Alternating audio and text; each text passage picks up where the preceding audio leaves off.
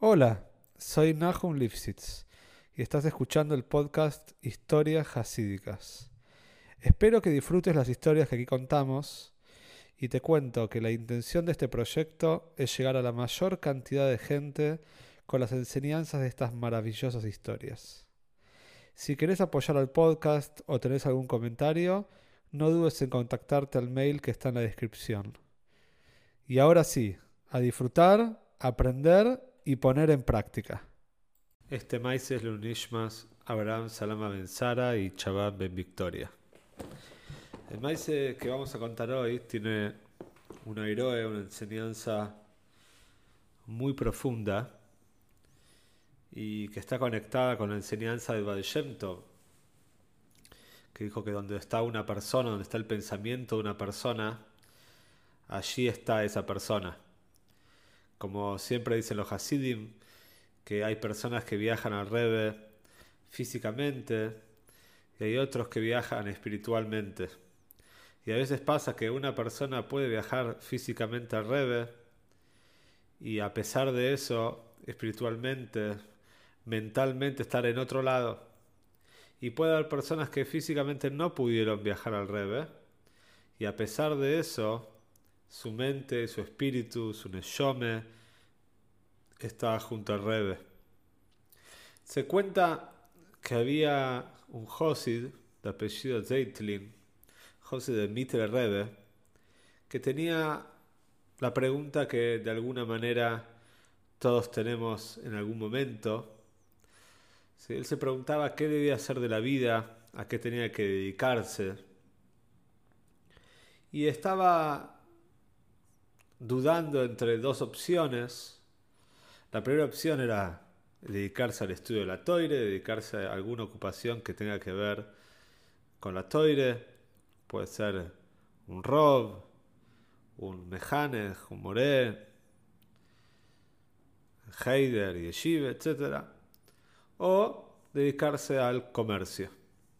Se cuenta que este Josid viajó a Lubavitch a visitar al Mitre Rebe.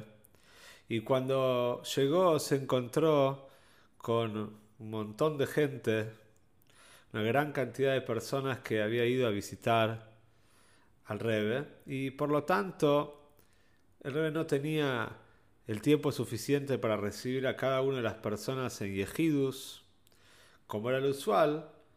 Entonces decidieron hacer como una especie de lo que el Rebe eh, hacía los domingos de repartir dólares. Bueno, el Rebe, el Mitre Rebe no repartía dólares, pero sí hizo una especie de fila en la cual las personas iban pasando, e iban preguntando y hablando eh, algunos poco tiempo, algunos poquitos minutos, algo al Rebe.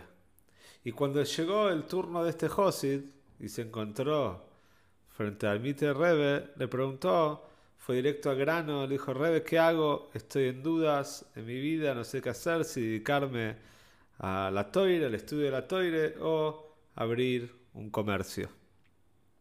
Y enseguida el Rebe no lo dudó, le dijo, dai, me parece apropiado de que abra su negocio.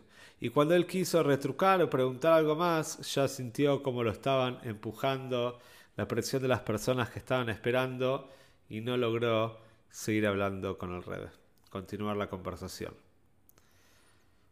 Se fue un poco desilusionado. Cuando llegó a su casa, se puso a pensar. La verdad que yo pensé que Rebe me iba a decir dedicarme al estudio de la toire. Él confiaba que eso era lo apropiado para él y se lo comentó a un amigo, a un gran amigo que él tenía.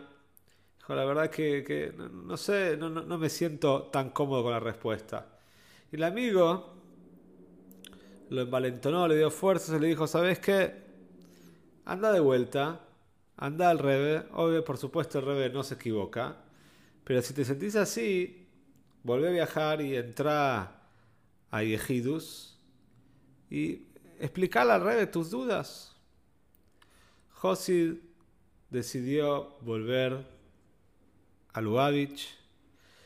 Pudo esta vez entrar a Yehidus con mucho más eh, tranquilidad, con el tiempo que él sentía que necesitaba.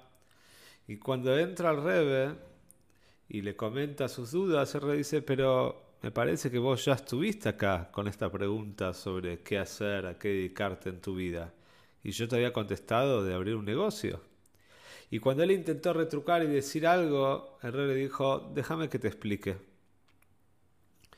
Vos sabés, le dijo Rebe, que hay personas que viven en Shkolov, pero que a pesar de eso, la mayoría del tiempo durante el año se la pasan en Leipzig Leipzig había una feria, la famosa feria de Leipzig, que era una feria que duraba nueve meses al año. Y había personas, comerciantes en Skolov, que en ese momento, en la época de Mitre Rebe, viajar de Skolov a Leipzig demoraba un mes, un mes de ida, más un mes de vuelta, más otros nueve meses o varios meses en Leipzig. Y el Mitre Rebe dice, decime, las personas que son comerciantes en Skolov, los llaman comerciantes de Shkolov, a pesar de que ellos prácticamente están muy poquito tiempo en Shkolov durante el año, porque se la pasan la mayoría del tiempo en Leipzig. Pero con todo eso, la gente los sigue llamando comerciantes de Shkolov. Decime, ¿no te parece extraño? Le preguntó el Rebe. Los tendrían que llamar a estas personas los comerciantes de Leipzig, si ahí se encuentran la mayoría del tiempo. Pero, contestó el Rebe, Dijo, ellos están pensando en Shkolov, la cabeza de ellos está ahí, la base de ellos, la central de ellos en su vida está ahí. Es verdad que la mayoría del tiempo están en Leipzig, pero la cabeza de ellos está en Shkolov. Lo mismo sucede con vos. Vos podés tener un negocio, le dijo Rebe a este Josid, pero tu base está en el estudio, tu base está en la toire tu base está en la hora, hora y media que vas a poder sentarte a estudiar todo tranquilo. Y si es así, la gente y vos mismo lo van a percibir. Y no te preocupes, vas a ser un ventoire igual, vas a ser, vas a ser una persona de toire que tiene un negocio.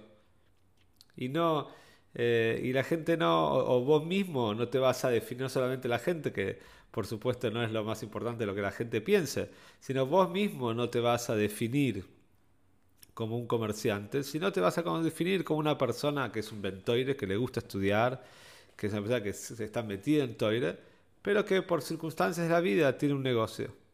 Este Josid entendió el mensaje, volvió a su ciudad, abrió un negocio que lo tuvo durante toda su vida y Borja Hashem tuvo mucha tzloje tanto en el estudio de toire y también en el negocio. Y esto es eh, una enseñanza muy grande ahora que llega Estamos en el mes de Elul, mes del Heshbon, mes de, que tenemos que hacer un Heshbon, un cálculo de dónde estamos parados. Y estamos llegando a Rosh en Kipo, mi Tenemos que pensar dónde está nuestra cabeza, porque donde nuestra cabeza está, donde estamos metidos, donde estamos pensando, donde están nuestros hayus, nuestra vitalidad, al fin y al cabo ahí estamos de verdad.